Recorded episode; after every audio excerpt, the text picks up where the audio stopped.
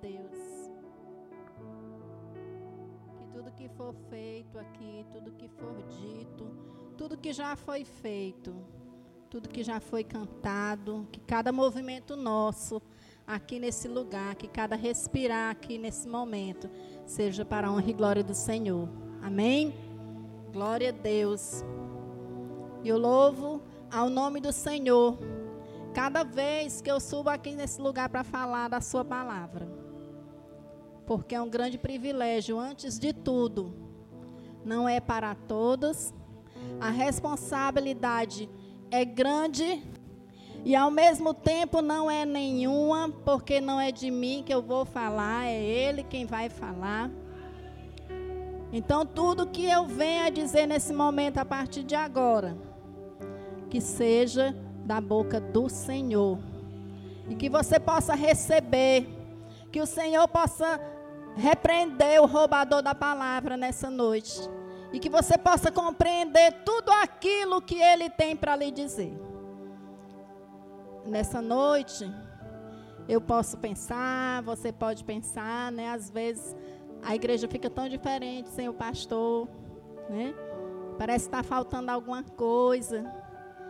E agora à tarde ele disse: Filha, não vou aguentar. Ele não está nem falando, porque ele está muito cansado, não está conseguindo respirar direito. E ele disse: Você vai no meu lugar. E eu disse: Não, no seu lugar eu não vou, não. Vou no lugar que o Senhor quis que eu estivesse. Porque eu não creio que Deus nos fale e nem faça nada que não esteja planejado lá no trono lá nos altos céus. Então o Senhor, ele tem planejado tudo nas nossas vidas. Às vezes nós saímos um pouquinho do rumo, mas ele está no controle de tudo. Amém? Ele está no controle de tudo. Vamos aplaudir o nome do Senhor. Aleluia. Eu peço aos irmãos oração pela minha vida. Todos sabem das dificuldades que eu tenho. Eu preguei de manhã, de tarde e agora à noite. Então a dificuldade para falar é grande. Mas que os irmãos possam falar. E quando a minha voz faltar, eu sei que o Espírito Santo de Deus está aqui. E ele vai interceder por mim. Amém? Glória a Deus. Eu queria convidar os irmãos a abrirem suas Bíblias em 2 Crônicas.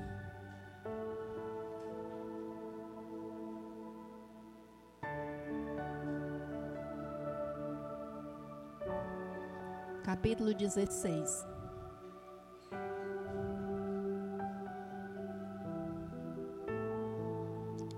Quem estava aqui hoje de manhã na escola dominical, levante assim sua mão. Glória a Deus. Muita gente estava aqui, né? Que você possa ser o próximo a estar aqui. E eu falava sobre o olhar de Jesus. Quem lembra que eu falei sobre o olhar de Jesus? O olhar de Jesus é poderoso. Segunda Crônicas, capítulo 16, versículo 9, diz assim: Porque quanto ao Senhor, seus olhos passam por toda a terra, para mostrar-se forte para com aqueles cujo coração é totalmente dele. Só até aí. Quanto ao Senhor, os seus olhos passam por toda a terra para mostrar-se forte para com aqueles cujo coração é totalmente dele. O Senhor está aqui olhando para você nesse momento. Ele está te vendo. Ele está te contemplando nesse momento lá dos mais altos céus. O Senhor está te vendo. A palavra do Senhor diz que o olhar dele passa por toda a terra. Grande é o olhar do Senhor. Amados, o olhar é algo que diz muito sobre quem nós somos, que diz muito sobre aquilo que nós pretendemos. Você já experimentou a sensação de conhecer o que uma pessoa quer dizer só pelo olhar? Quem já experimentou isso? Quem já teve essa sensação? de olhar e dizer: Eu sei o que ele quer dizer, só com olhar. Eu sei o que ela está querendo dizer, só com olhar. Com o nosso olhar, nós somos capazes de fazer isso. E há olhares de todos os tipos olhares de aceitação, olhares de dúvida, olhares de repreensão, olhar de crítica, de cumplicidade, olhar de amor, aquele assim, ó. Aquele que sai piscando e as estrelinhas brilhando. Olhar de amor, de gente apaixonado, né? Não vou dizer que tem gente aqui desse jeito não. Mas tem também olhar de tristeza, olhar de alegria, né? Enfim, os olhares podem expressar diversos sentimentos e diversas intenções do nosso coração. Eu posso contemplar diversos olhares aqui nesse momento, né? Tem muitos olhares diferentes aqui nessa hora. Com o seu jeito de olhar, você pode encorajar, pode derrubar, pode animar, pode destruir expectativas. Mas se por um instante você olhar para Jesus, a sua vida pode mudar. A sua vida será transformada. Se você olhar para Jesus, tudo em você será mudado. Tudo que era escuro passa a brilhar. Tudo fica diferente quando a gente olha para Jesus. Tudo muda, gente. A nossa vida muda.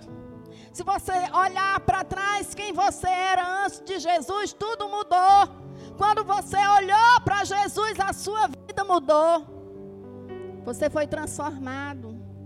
Porque é isso que Jesus faz com um olhar. Hebreus capítulo 12, versículos 1 e 2, diz assim: Portanto, nós também, pois que estamos rodeados de uma tão grande nuvem de testemunhas, deixemos todo embaraço e o pecado que tão de perto nos rodeia, e corramos com paciência a carreira que nos está proposta, olhando firmemente para Jesus, o Autor e Consumador da nossa fé. Amém, irmãos? Olhando para Ele. Quando nós olhamos para Jesus, as coisas mudam. Tudo fica diferente. E eu queria convidar você a nessa noite, nesse momento, de, de ter o seu olhar, não para mim, mas para Jesus, diretamente para Ele. E eu estava vendo na hora do louvor que as luzes foram apagadas. E você pode pensar assim: esse negócio de luz apagada, para que isso? Esse povo quer ser visto. E eu digo para você: esse povo não quer ser visto. Esse povo quer que você veja Jesus. Que você olhe para Ele. E que nada que esteja aqui na frente ou lá atrás venha te embaraçar de ver Jesus. De ter um encontro com Ele. De ficar face a face com o Autor e Consumador da sua fé que você possa deter o seu olhar somente para Jesus e deixar tudo o mais para somente compreender o olhar de Jesus, como ele tem olhado para você e para todos que o buscam. Porque Jesus olha para nós de forma toda especial. Sabe, nós cantamos aquele louvor assim: Pois eu sou teu e tu és meu. Os teólogos de plantão diz está errado que Jesus não é nosso. Já ouvi gente dizendo isso. Que é errado dizer que Jesus é meu. Então tem que arrancar o Salmo 23 da Bíblia. O Senhor é meu. é meu pastor. Não é? Ele é o meu pastor. Então ele é meu. É o meu pastor individual, pessoal, particular. É o meu pastor. Então eu sou dele e ele é meu. É o meu pastor. É o meu dono. É o meu tudo. Então ele é meu. E enquanto nós vamos nos aventurando nas nossas conjecturas, eu convido a você a prestar atenção ao olhar do Senhor na sua vida hoje. Como ele tem olhado para você, o que ele tem visto em você. O livro de Marcos, eu queria que você abrisse sua Bíblia lá. O livro de Marcos, ele fala de muitas passagens sobre o olhar de Jesus. Eu acho isso tão interessante. A Bíblia tem tudo que a gente precisa saber. No livro de Marcos nós encontramos algumas passagens e eu queria compartilhar com você sobre essas passagens do olhar de Jesus. Em Marcos capítulo 3. Marcos capítulo 3.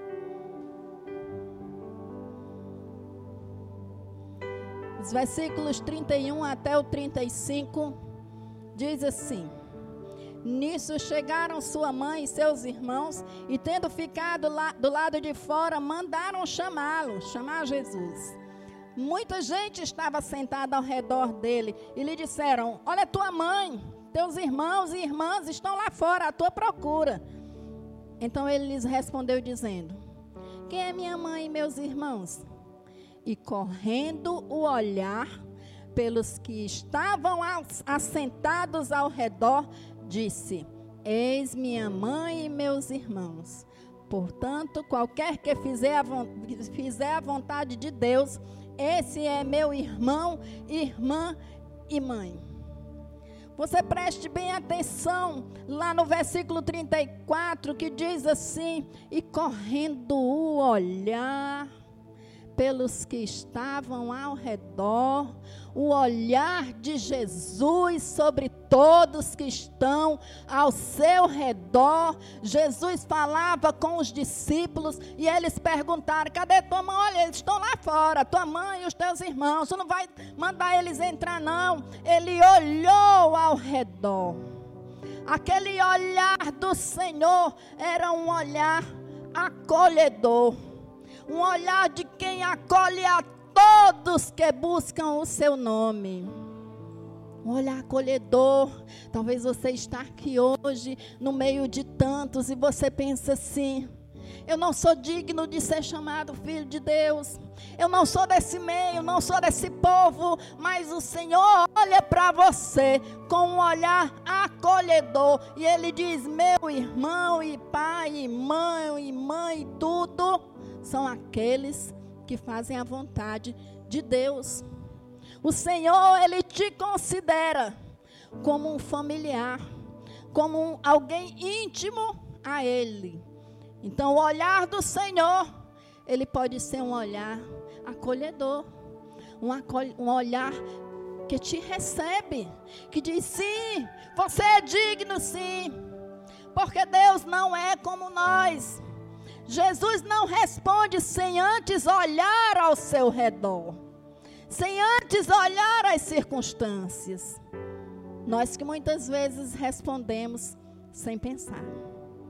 Quantas vezes nós reagimos de formas tão abruptas, né? De formas tão rígidas, tão diferentes do que o Senhor queria que a gente respondesse, que a gente reagisse. E a gente não olha ao nosso redor quando a gente quer dizer alguma coisa. A gente não olha ao, seu, ao nosso redor.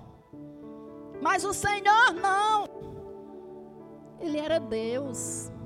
Ele tinha autoridade para isso. Apesar de que estava como homem, mas ele sabia que era Deus.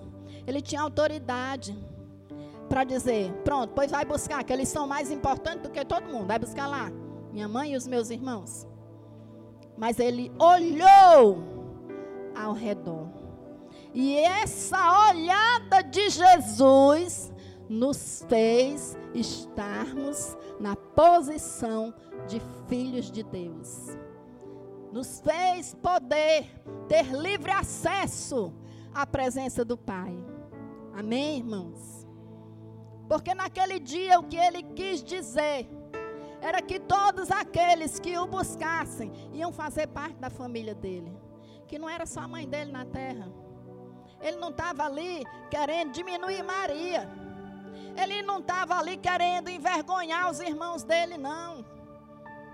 Os irmãos assim na terra. Ele estava querendo dizer que todos, com aquele olhar, todos podiam fazer parte da sua família. Amém?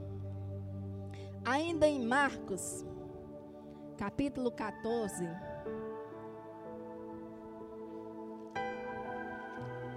Capítulo 14, versículos 27 até o 31. Há um momento em que Jesus fala em como seria a sua morte e ressurreição. E ele disse assim: Todos vós vos escandalizareis, porque está escrito: Ferirei o pastor, e as ovelhas ficarão dispersas. Mas depois da minha ressurreição, irei adiante de vós para a Galileia. Disse-lhe Pedro: Ainda que todos se escandalizem, se escandalizem, eu jamais Respondeu Jesus: Em verdade te digo que hoje, nesta noite, antes que duas vezes cante o galo, tu me negarás três vezes. Mas ele insistia com veemência: Ainda que me seja necessário morrer contigo, de nenhum modo te negarei. Assim disseram todos. E nós conhecemos essa história. Não é, irmãos? Nós sabemos que apesar de prometer que nunca negaria a Cristo, Pedro ficou com medo de morrer. Ficou com medo de ser reconhecido como discípulo de Jesus por três vezes. E ele teve a oportunidade, por três vezes, de dizer: Eu sou um servo de Deus. Mas ele teve medo. Ele podia ter dito: Eu sou um seguidor de Jesus, sim. Mas ele ficou com medo. E ele negou. Ele não só se omitiu. Porque se omitir é quando você fica caladinho. Ele disse: Não, eu nem conheço. Foi muito pior, gente. Pedro negou. Ele negou, ele disse: Eu não sei nem onde é quem é esse homem. Quem é ele? Depois disso, ele foi tomado por uma angústia enorme. Remorso, culpa, arrependimento. Naquele momento em que o galo cantou, o olhar de Pedro encontrou o olhar de Jesus. Lucas 22, 61. Só aqui que eu vou sair de Marcos. Lucas capítulo 22.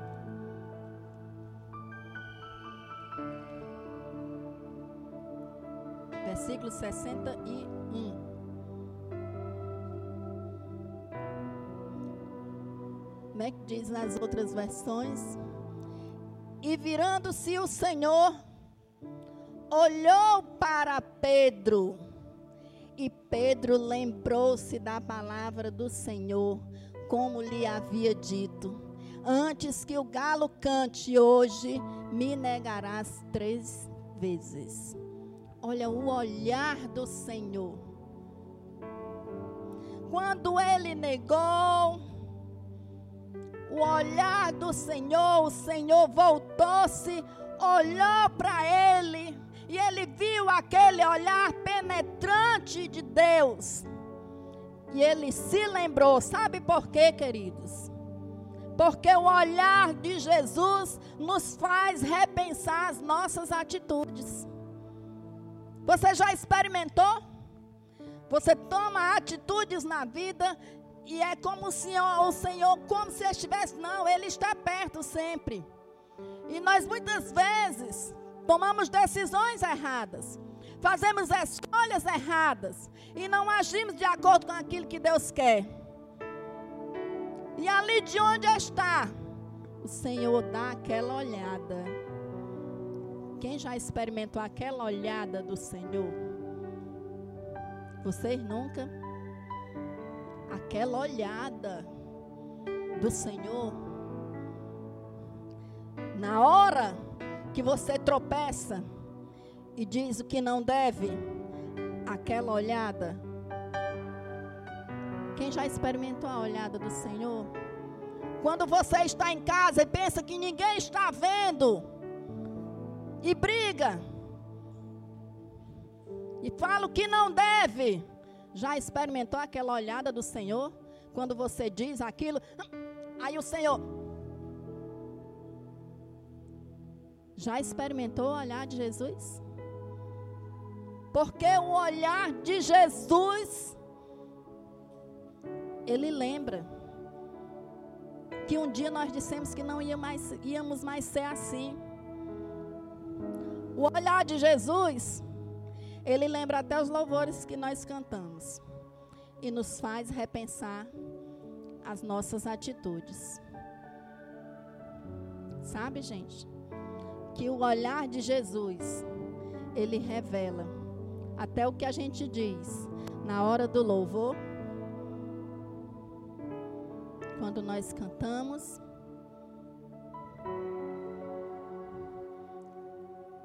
Quando a gente diz todas essas palavras bonitas ao Senhor, quando nós louvamos, nós estamos falando. Tem gente que diz assim: o momento mais importante do culto é a palavra. Eu digo assim: o momento mais importante do culto é o culto todinho. O culto dia é importante. A palavra, a oração, o louvor. Sabe por quê? Porque não são os momentos, é o Deus, dono dos momentos. É Ele que é importante. É Ele que é mais. É Ele que é o nosso tesouro. Ele é a atração. Tudo é dele, por Ele e para Ele. Nós sabemos que Pedro ali olhou para Jesus. Essa troca de olhares foi tão marcante que fez ele repensar a sua atitude. O olhar de Jesus, ele nos confronta, nos faz enxergar quem realmente nós somos e ao mesmo tempo nos mostra o quanto nós somos amados por ele. Sabe aquele olhar profundo de quem olha e nos conhece? Aquele olhar profundo que se encontra com a gente. E a gente diz: Meu Deus, quem eu realmente sou. Diante de Deus, o olhar do Senhor é assim. Ele é um olhar que confronta. Mas também em Marcos capítulo 5, nem vou ler o texto todo. Marcos capítulo 5, do 24 ao 34, fala de uma grande multidão que seguia a Jesus. A multidão era grande. No meio da multidão tinha uma mulher que disse: Se tão somente eu tocar na orla das vestes dele, eu serei curada. Nós conhecemos a história dessa mulher. E essa mulher vinha sofrendo há muitos anos, há 12 anos. Mas a Bíblia diz que Jesus vinha espremido pelas multidões. Era muita gente. Jesus andava arrastado pelas multidões. Você já experimentou isso? Sabe o que é isso? Não, né? Nunca foi famoso. Só o homem da caneta azul, né? que anda agora arrastado. Mas você já andou no grande circular?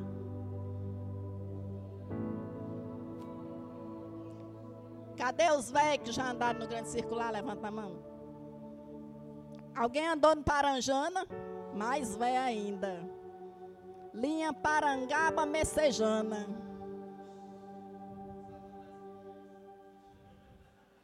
Gente do céu.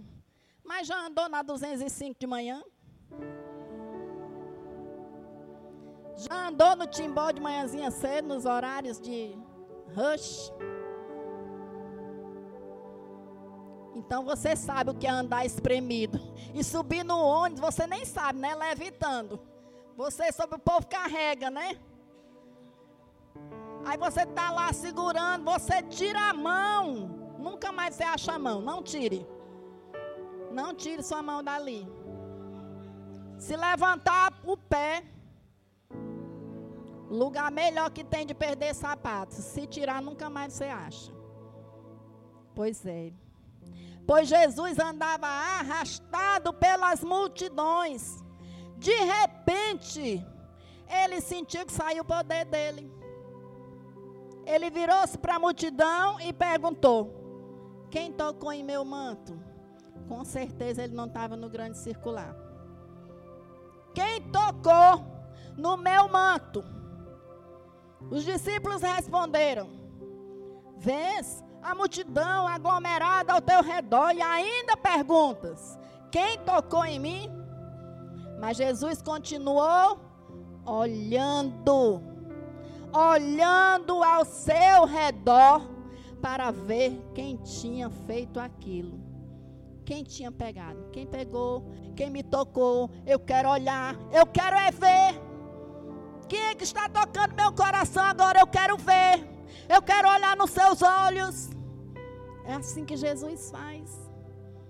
Você pode estar rodeado de gente, mas Ele é seu, seu pastor, Ele lhe conhece. Ele lhe conhece individualmente. Eu lhe digo, está tudo bem? Você diz, está tudo bem. Jesus sabe. Ele olha para você e sabe quando não está. E a mulher caladinha, espremida, lá no cantinho dela. E os discípulos disseram: Esse monte de gente, esse monte de gente. E tu ainda pergunta: Quem me tocou? Mas Jesus não parou. Ele queria olhar. Diz a Bíblia que ele virou-se para a multidão e olhou. Ficou olhando. A mulher, vendo o que estava acontecendo, porque você já prestou atenção? Quem mais se esconde, mais aparece. É. Esse povo que mais se esconde é os que mais aparecem. Já prestou atenção? Gente, quem é tímido passa mais vergonha do que os outros. É. Quem não tem coragem paga mais mico do que quem tem. É, toda vida é assim. Você está envergonhado num lugar, sozinho. Está no silêncio, dá tosse, que é para você tossir na frente de todo mundo. Você quer esconder a tosse. Tem um monte de gente aqui. Quando todo mundo falar, eu tosso. Aí todo mundo fala, e você, tu, tu, tu. o povo para de falar. Você tosse sozinho. Já prestou atenção? É desse jeito. É engraçado, mas é. A mulher, sabendo o que tinha acontecido, aproximou-se, prostrou-se aos pés de Jesus e contou logo toda a verdade. A doença dela não era a doença que as mulheres gostam que as pessoas saibam. Não era, gente. Toda mulher tem vergonha disso. A mulher, 12 anos, com hemorragia tremenda. Você acha que ela chegava nos cantos dizendo para o povo? Mesmo porque naquele tempo era considerada imundícia, maldição. Essa mulher doente não ficava boa. Já pensou? E os crentes dizendo, alguma coisa de errado tem com essa mulher. Essa mulher esses anos todos não ficou boa. E a coitada lá morrendo de vergonha. No cantinho dela. Mas ela disse: Eu não quero nem falar. Não quero aparecer. Eu só quero ir lá e tocar na orla da veste dele. E eu queria abrir um parêntese para falar sobre a orla da veste do Senhor. Você sabe a importância da orla da veste do Senhor? Quando Isaías entrou no templo No ano da morte do rei Uzias, ele disse: Eu vi o Senhor. Ele estava sentado sobre um alto e sublime trono, lá em Isaías 6. Os querubins e os serafins voavam ao redor dele. E as orlas da sua veste, as abas da sua veste, enchiam o templo. Sabe o que é isso?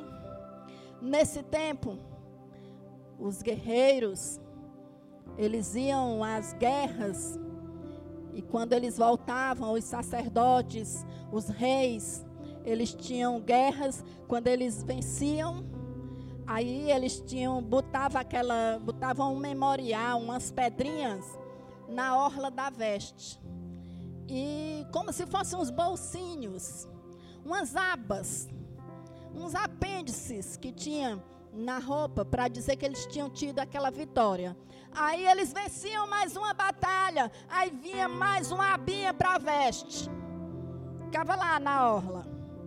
Aí eles venciam dez batalhas, botava dez abinhas lá na orla da veste.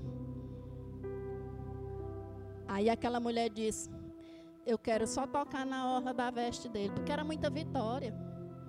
Sabe por quê?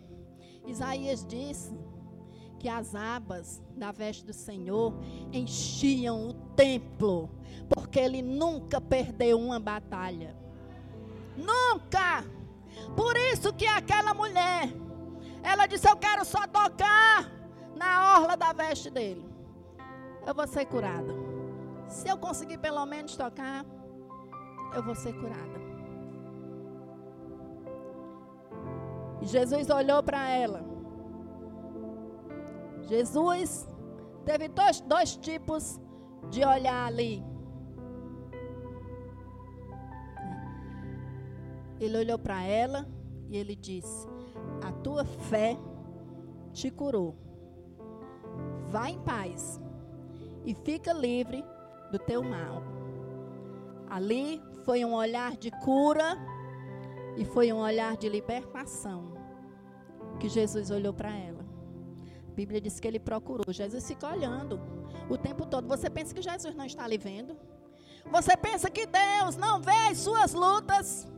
Que Jesus não está passando o seu olhar aqui sobre essa multidão?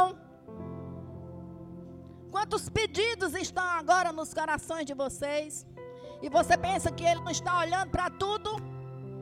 que Ele não está olhando nos seus olhos e que Ele não está vendo o que é que você realmente necessita. E Ele disse para aquela mulher: fica livre do teu sofrimento.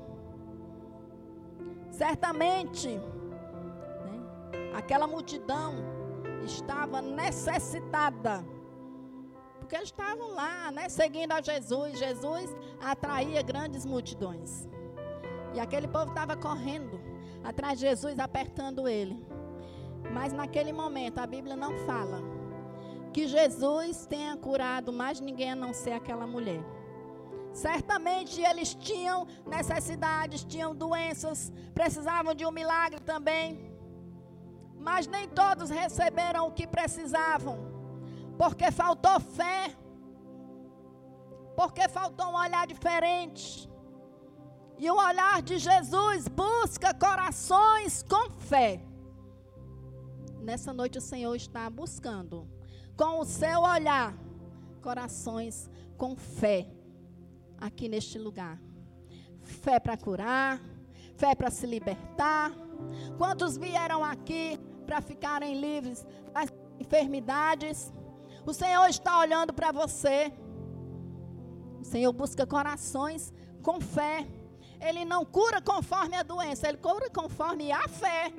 Ele disse: Filha, a tua fé te curou. Ele não disse: Filha, a tua doença é tão grave que eu fiquei com pena e curei. Não. Ele disse: A tua fé te curou. Vá em paz e fica livre do teu sofrimento. Ainda em Marcos, capítulo 3.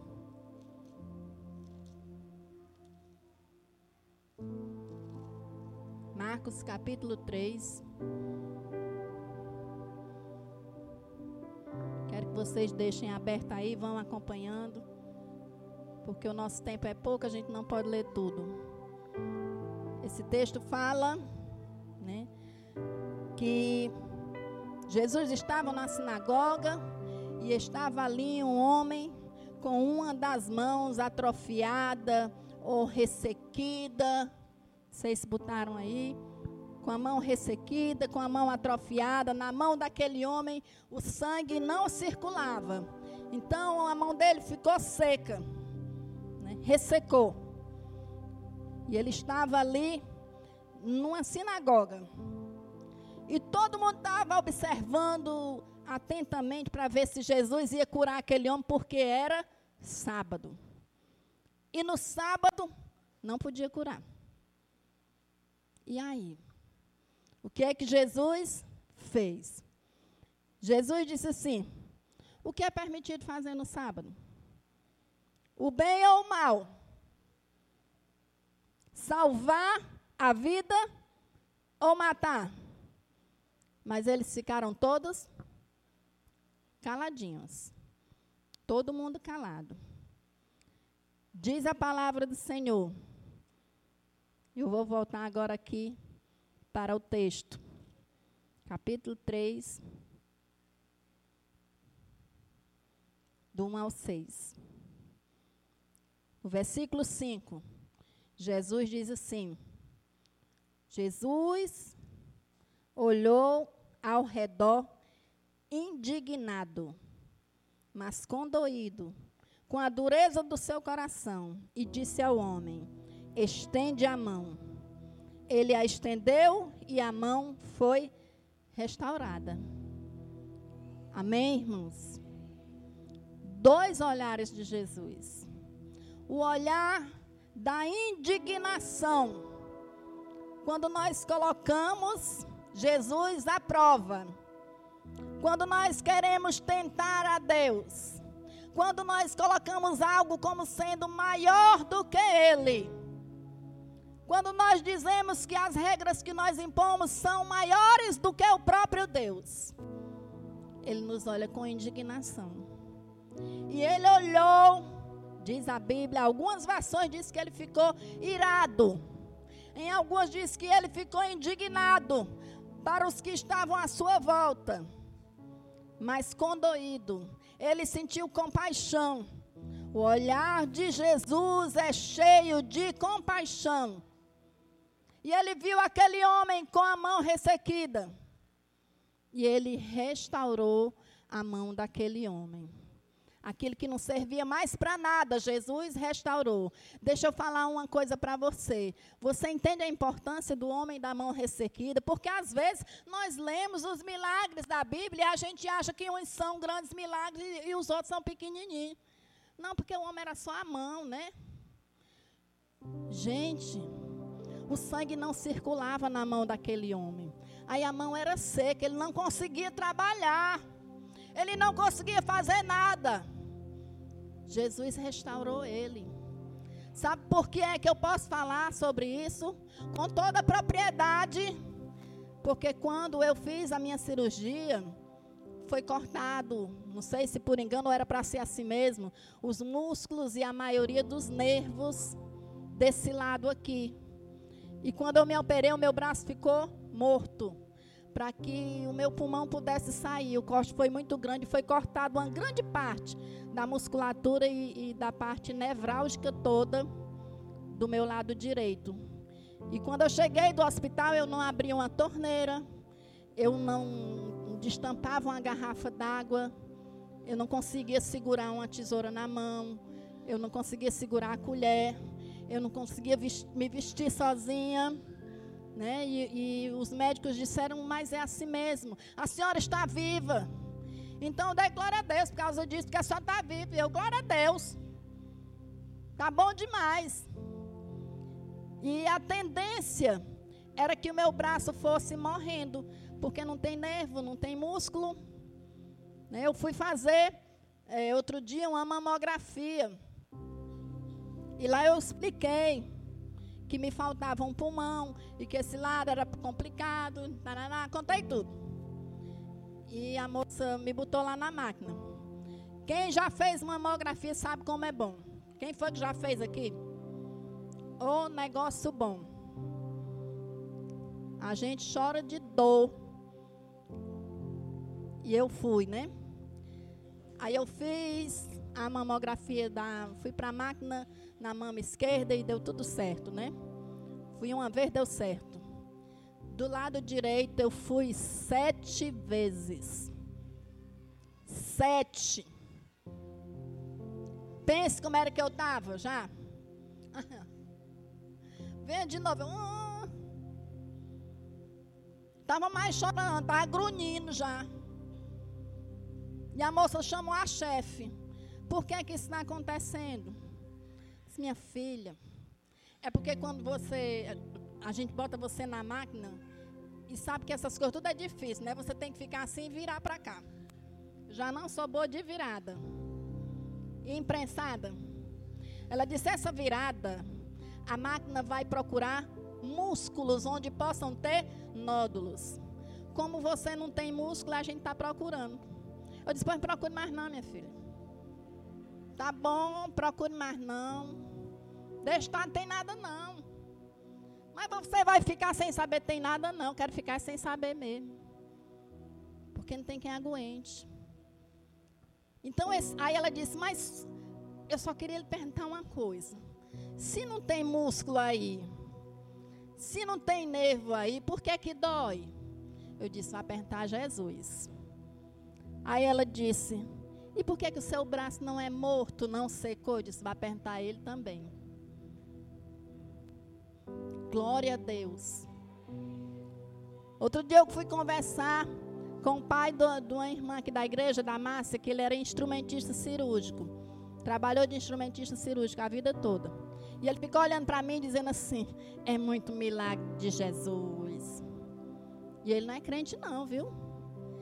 Aí eu disse: por que, seu Arlindo? Ele disse: Porque eu sou instrumentista cirúrgico, trabalhei no Hospital Geral a vida toda. Quem faz essa operação aí que você fez fica com o braço seco, morto. Era a história desse homem da mão ressequida. O sangue não circulava. Eu era para viver do mesmo jeito. Mas Jesus restaurou o meu braço. Restaurou o resto também. Aí eu vou para o médico e digo assim, doutor, é normal eu sentir essa dor horrível no meu braço, porque o braço dói, eu levanto, mas vocês nem sabem a dor. É horrível. E por que, que você trabalha? Porque aqui, ó, nesse nível aqui, tudo dá certo. A mesa de corte é dessa altura, a máquina é dessa altura, tudo dá certo. Manda eu levantar. A dor é grande. Aí eu ia para o médico, agora não vou mais não. Quando eu ia, eu perguntava. Doutor, é normal essa dor horrível que eu sinto? Ele dizia: É não. Mas a senhora não é normal? Normal era a senhora não sentir dor e o braço ser seco. Mas a senhora não é normal, então fique na sua. Se conforme com isso aí. Porque Jesus olhou com misericórdia, ele sabia que eu precisava do meu braço. Né? Jesus sabia, eu trabalho porque eu gosto. Eu gosto de pagar minhas contas. Eu gosto de ter as coisas, gosto de comer direito. Trabalho porque gosto. Jesus sabia que eu precisava do meu braço. A cena com aquele homem. Você diz, aquele milagre é pequeno. Vai perguntar para ele. Se para ele era pequeno. Para ele era grande. Jesus olhou com compaixão. Assim como ele olhou para mim.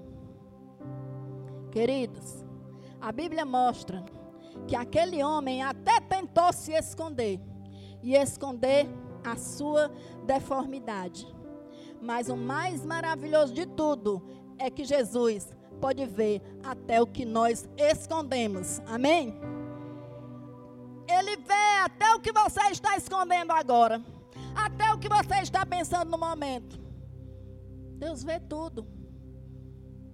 Deus sabe de tudo. Eu fui assim, uma agraciada do Senhor. Todo dia eu agradeço a Deus pelo que Ele fez na minha vida. Porque até as coisas que eu não tinha coragem de pedir, o Senhor me deu. até as coisas que eu não tinha coragem. Porque eu fui para a cirurgia com um câncer. Aí eu ia ter coragem de pedir a Deus me cura da ATM. Besteira. Né? Eu nem pedia. Eu ia pedir a Jesus. Eu não queria comer galinha, não, porque eu não gosto de galinha. Aí eu vou me internar com um câncer para retirar um pulmão todinho e vou pedir a Jesus. Eu não queria comer galinha. Não pede, né? Pois Jesus disse: Não vai comer galinha nem um dia. Nem um dia não comi. Me internei duas vezes, não comi galinha nem um dia. Canjinha no hospital daquelas sem gosto. Nenhuma.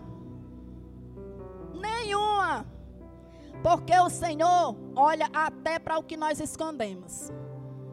Até o que a gente não quer falar, não quer pedir, não. Mas eu fui para o hospital. Gente, eu sofria de ATM. Quem teve ATM? Alguém já teve ou tem por aqui? É, que o nome nem é ATM, é DTM, né? Essa articulação aqui, ela fica com a folga. E você dorme, se tiver com a boca aberta, ela não fecha mais tiver fechado, ela não abre. As dores são terríveis. E eu tomava anti-inflamatório já há cinco anos, todo dia. Todo dia. E o médico disse: Você não vai tomar mais. Eu disse: Eu vou morrer. Se eu não morrer desse câncer, eu morro desse, sem tomar um remédio. Vou morrer de dor. Porque eu vinha para a igreja. Se eu falasse de manhã, eu não conseguia falar de noite. Porque por causa da folga, que já tinha dois centímetros. E tinha que operar. E eu não tinha dinheiro, era 8 mil a cirurgia. E o médico disse: ainda não tem jeito. Opera e não, só faz melhorar. E, gente, eu fui para a minha cirurgia. A minha cirurgia demorou, era para ter demorado duas horas, demorou cinco horas e meia. Mas eu acordei boa da ATM. Além de curada do câncer. Já acordei boa, nada doeu. Acordei e fiquei pegando. Que eu acordava assim. Quando eu acordava, eu já ia pegando aqui. Se tivesse aberta para fechar, acordava sete horas e ia fechar a boca dez horas. A custa de remédio. Se tivesse fechada, era um estrado para abrir. Mas eu fiquei curada. Porque o Senhor olha até para o que você esconde. Até aquilo que você não quer dizer, não tem coragem de pedir. O Senhor olha. O que é que eu quero dizer? Jesus tem compaixão e tem indignação também. Com qual desses olhares você quer que ele olhe para você hoje? Com compaixão ou com indignação? Como é que você quer que Jesus olhe para você? Segunda coisa que eu queria lhe dizer. Olhe para Jesus. Olhe para Ele. Hoje de manhã eu falei na minha aula da escola dominical. Nós estamos estudando os conflitos da vida. E outro dia presbítero Claubson deu uma aula abençoada sobre suicídio. Durante a aula eu fiz um comentário sobre o porquê das pessoas se suicidarem. Um minuto que elas deixam de olhar para Jesus. Um minuto só. Precisa muito não. É só um minuto. Mas também um minuto só que você olha para Jesus, a sua vida dá uma reviravolta, dá uma guinada de 360 graus. E ele faz maravilhas. Tudo está patente aos olhos daquele que criou todas as coisas. Então, seja quais forem as circunstâncias, lembre-se, os olhos do Senhor estão sobre você. Ele não quer te condenar, ele quer te salvar. E por isso Jesus morreu na cruz. Deixa eu falar uma coisa para você. O ladrão da cruz, que não era bom, se fosse bom ele não estava lá. Não existe ladrão bom. Mas o ladrão lá da cruz, ele olhou para Jesus. Você já viu isso? Ele olhou para Jesus e disse: Se puder, lembra-te de mim quando estiveres no teu reino. Que foi que Jesus respondeu? Hoje mesmo estarás comigo no paraíso. Um minuto que aquele homem olhou para Jesus, ele foi salvo. Só um minuto. Você só precisa de um minuto. Só precisa de um. E eu estava de manhã falando sobre um louvor antigo. Só o povo das Antas que conhece. Só o povo que andava de grande circular, de Paranjana. E já era crente. Porque se não era, também não conhece. Esse louvor, ele fala sobre o olhar de Jesus. Sobre esse minuto. Um minuto só. O nome dele é Um Minuto Só. Ele fala sobre esse olhar. Se alguém conhecer, se alguém já tiver ouvido uma frasezinha desse louvor, pode me ajudar.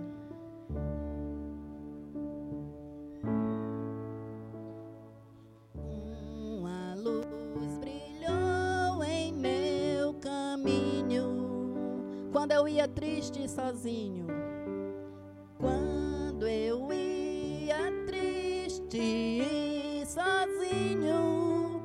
Quando eu olhei para a cruz,